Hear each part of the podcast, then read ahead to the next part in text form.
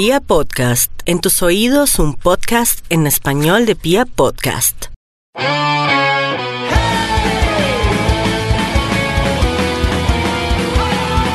Amigos y amigas, ¿qué tal? Soy Michael el Turco Puertas y esto es Árbitro y Juez, el podcast de los datos, las curiosidades y las historias del fútbol mundial. Hoy, en la previa del debut de nuestra selección en la Copa América, hablaremos de enfrentamientos históricos frente al seleccionado argentino en el máximo torneo de selecciones de nuestro continente.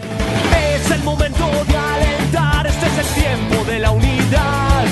Porque juega la selección, todos somos Colombia, somos la patria. Para empezar, hay que decir que el historial con los argentinos en la Copa América o en el Campeonato Suramericano, como se denominaba anteriormente, no ha sido muy auspicioso para Colombia. En 10 enfrentamientos solamente les hemos ganado en dos ocasiones. Tenemos 5 derrotas, 3 empates, que dos de ellos, dos de esos empates, se definieron a favor de los argentinos en definiciones desde el punto blanco del penal. Y hay que empezar a recordar dos de esos antecedentes con derrota. El primero, hablamos de la Copa América de Chile 2015. Partido disputado en el estadio de Sausalito, en Viña del Mar, a la postre, el último enfrentamiento por Copa América entre colombianos y argentinos. Empate a cero, ganan los argentinos 5 a 4 en la definición por penales. Una definición por penales bastante rara porque fallaron varios jugadores argentinos, fallaron varios colombianos y pues obviamente quedará en el recuerdo el penal que manda Jason Murillo a volar a las nubes de Viña del Mar cuando el partido estaba a favor de Colombia cuando Colombia podía tomar ventaja e incluso quedarse con la serie. Para los argentinos también tiene una polémica porque estaba convocado Carlos Tevez a la Copa América de ese año, un Carlos Tevez que estaba totalmente separado de la selección, que no había tenido oportunidad desde aquel fallo de un penal frente a los uruguayos en la Copa América 2011 en donde los argentinos eran locales,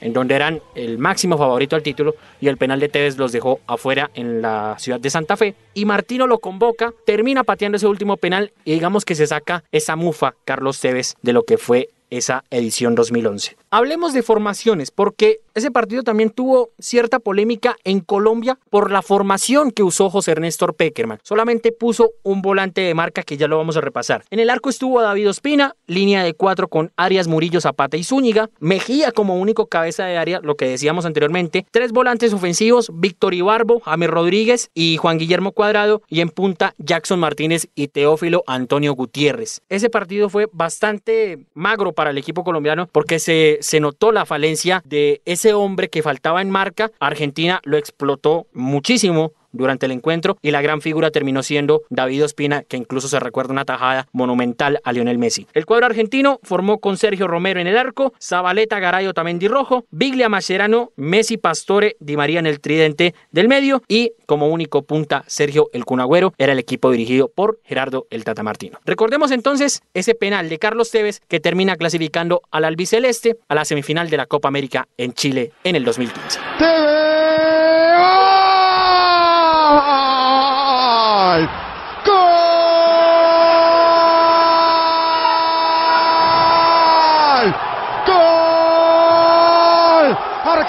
Argentino, argentino, argentino, argentino. El destino es así. Tenía que ser Tevez. Usted en su casa dígame si no decía. Y Tevez no patea. Y Tevez cuando le pega.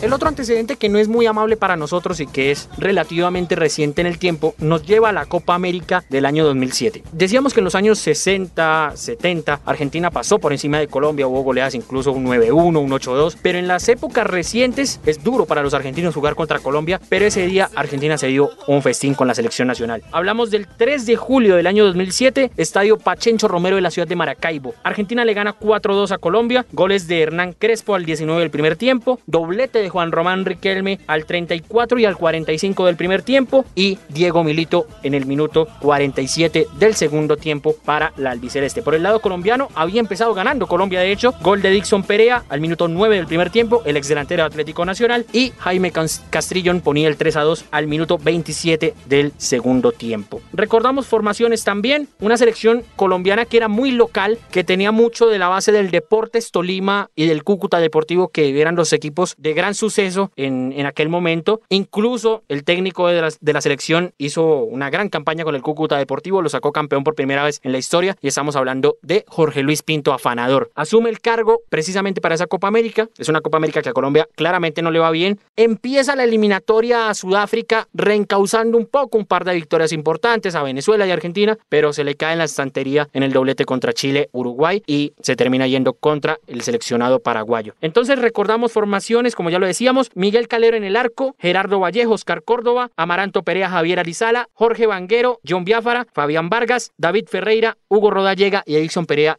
era el conjunto colombiano. Incluso ya se empezaba a hablar de algunas peleas entre los capos de vestuario y el técnico Jorge Luis Pinto. Incluso, como ya lo ven, aquí no estaba Mario Alberto Yepes, que en ese momento jugaba en el fútbol francés, era uno de los grandes baluartes del fútbol colombiano, pero no estaba incluido en la formación titular. Los argentinos formaron con el Pato Abananciera en el arco, Zanetti Ayala, Gabriel Milito Heinze, Mascherano, Cambiaso Verón Riquelme, Messi y Crespo. Era el equipo de Alfio El Coco Basile. Recordamos entonces ese enfrentamiento en el Pachencho Romero de Maracaibo, que significó una derrota bastante dura para el seleccionado nacional de Colombia. 46 y medio, vamos hasta los 48, le quiere pegar Lucho, la metió para Tevez y esto vale. Así lo Milito.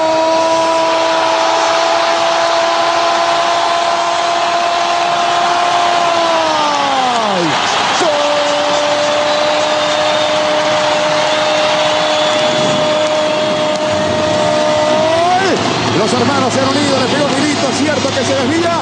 Ahora estamos mucho más tranquilos.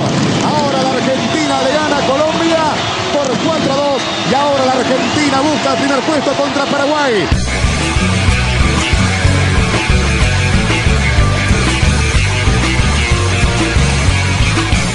Pero como todo en la vida, unas son de cal y otras son de arena. Entonces hablemos de las de arena, hablemos de los dos enfrentamientos los que le hemos podido ganar al seleccionado argentino por Copa América. Nos remitimos al 4 de julio del año 99 en la ciudad de Luque, en Paraguay, una ciudad bastante importante porque ahí es donde se concentra toda la producción de cerdo en Paraguay. Nos concentramos en el estadio Feliciano Cáceres, remodelado precisamente para esa edición de la Copa América y Colombia se da un festín frente a Argentina y lo golea por 3 a 0. Goles de Iván Córdoba de penal al minuto 10 del primer tiempo, de Edwin Congo, el odontólogo que ya estaba cerca del Real Madrid en ese momento, al 34 del segundo tiempo, y Johnny Montaño, el muchachito de 19 años que era la gran figura de la selección juvenil y que terminó yendo a la selección de mayores de Javier Álvarez al minuto 42 del segundo tiempo. De Johnny Montaño incluso hablábamos en un podcast anterior, el de jugadores promesas. Ese partido no solamente pasa a la historia por la actuación de Colombia, sino por un hecho desafortunado que marcó al delantero de Boca Juniors, Martín Palermo. Falló tres penales en ese partido, falló dos.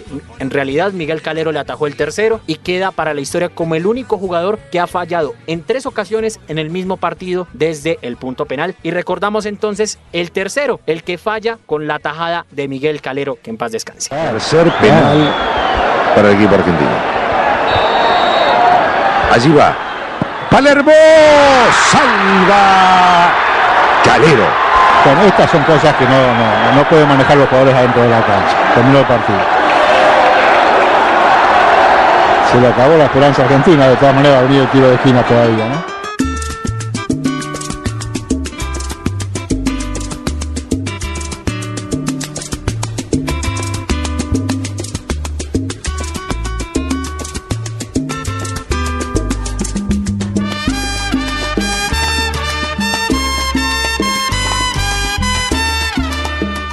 Hablemos de formaciones para ese partido. Colombia formó con Miguel Calero en el arco, como ya lo decíamos, Iván Ramiro Córdoba, Jorge Bermúdez, Rubiel Quintana y Alexander Viveros en la defensa. Estaba Harold Lozano, Jorge Bolaño y Freddy Grisales en el medio campo, Arley Betancourt como enlace y Víctor Bonilla y Hamilton Ricard como delanteros. Era mucha de la base del Deportivo Cali que había sido campeón de Colombia en el año 98, subcampeón de América en el año 99 y también del Once Caldas de Manizales que hizo una campaña bastante auspiciosa en ese año pocos jugadores en el fútbol internacional, pero fue una gran actuación de Colombia que se terminaría yendo eliminada en cuartos de final. Por su parte, Argentina tenía un equipo que en, en el papel era mucho más eh, experimentado que el conjunto colombiano. Tenía a Germán Burgos en el largo, Ayala, Sorín, Samuel y Zanetti en la defensa, una defensa bastante experimentada, Claudio Vivas, el Cholo Simeone, Kili González y Juan Román Riquelme en el medio campo, y en punta Guillermo Barros Esqueloto y Martín Palermo eran los dirigidos por Marcelo Bielsa, y como ya lo decíamos, un equipo muy superior en En cuanto a nombres, era el gran favorito, pero se terminó llevando tres de la selección nacional. Recuerdo Magro de Palermo. Palermo fue buleado en Argentina, como no está escrito, e incluso tardó más de 10 años en regresar al combinado nacional albiceleste. Recordamos entonces ese último gol de Jonder Montaño, un golazo de media distancia descolocando a Burgos que termina dándole el triunfo y la clasificación a Colombia. En el árbitro y contra que se viene para el equipo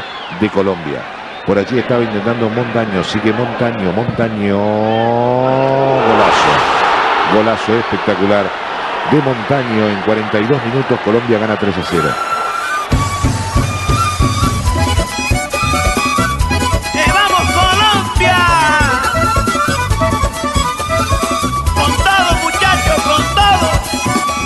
El último enfrentamiento que vamos a recordar y la primera victoria a la postre de Colombia frente a Argentina en Copa América tiene un contexto bastante particular. Era precisamente la Copa América de Argentina, era con Maradona en la cancha y era el equipo que recién había salido campeón del mundo en México 86. Hablamos del 11 de julio del año 87, cancha del Estadio Monumental de Núñez, la cancha de River Plate, triunfazo de Colombia por 2 a 1 frente al combinado albiceleste. El primer gol colombiano lo marca Gabriel Jaime Barrabás Gómez al minuto 8 del primer tiempo, se fue muy temprano en ventaja el combinado nacional. JJ Galeano, que era un jugador de Atlético Nacional bastante interesante para esa época, marca el segundo al minuto 27 también de la primera mitad y el descuento argentino lo logra Claudio Paul, el bebé Canigia, al minuto 41 del segundo tiempo en una lluvia torrencial en Buenos Aires. Hay que decir que ese partido fue como la piedra angular de lo que se gestó después, porque era recoger los frutos que había dejado el suramericano y el mundial juvenil del año 85, el equipo de Luis Alfonso Marroquín, juntarlo bajo la batuta de Pacho Maturana y empezar a armar el equipo que terminaría yendo a tres mundiales en la década de los 90. Un equipo de muy buen trato a la pelota, un equipo admirado en esa edición de la Copa América que terminó siendo tercero, precisamente este fue el partido por el tercer y cuarto puesto y que fue muy aplaudido por el fútbol que mostró, por los talentos que tenía y sobre todo por haberle ganado a Argentina con Maradona a bordo. Hablemos de formaciones y es aquí donde se le da el valor a ese triunfo logrado por Colombia ante el equipo de Carlos Salvador Vilardo. Colombia formó con René Guita en el arco,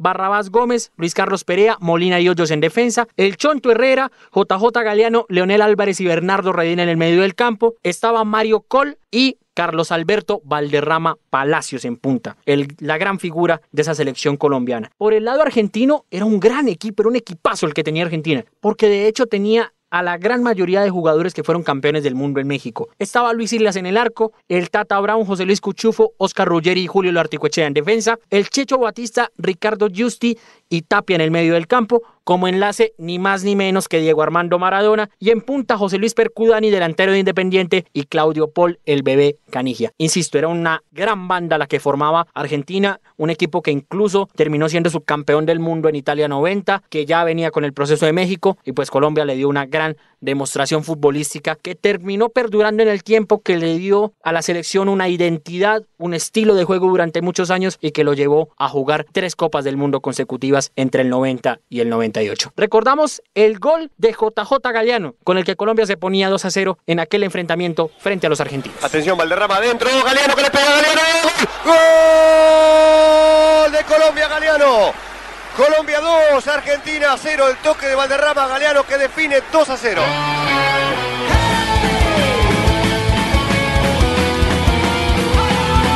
Y bien amigos, así llegamos al final de este episodio de Árbitro y Juez, hoy recordando esos antecedentes históricos entre Argentina y Colombia en la Copa América y esperando, ojalá, que el sábado en Salvador de Bahía, Colombia rubrique su tercera victoria frente al albiceleste en la competición más grande de selecciones en nuestro continente. Se despide Michael el Turco Puertas, arroba un mequetrefe más en Twitter, recuérdenlo, ahí pueden seguirme, pueden sugerirme temas nuevos, pueden recordarme enfrentamientos entre argentinos y colombianos que hayan quedado de lado en este podcast, en fin, todo lo que sirva para enriquecer este podcast que es el de los datos, las curiosidades y las historias del fútbol mundial aquí en Árbitro y Juez a través de piapodcast.com. Y yo como siempre me despido diciéndoles buen viento, buena mar, buen camino y una cosita adicional, todo el aliento y la fuerza a nuestro seleccionado nacional el sábado frente a Argentina. Vamos Colombia que lo ganamos. Dale, dale, dale, alegría mi corazón.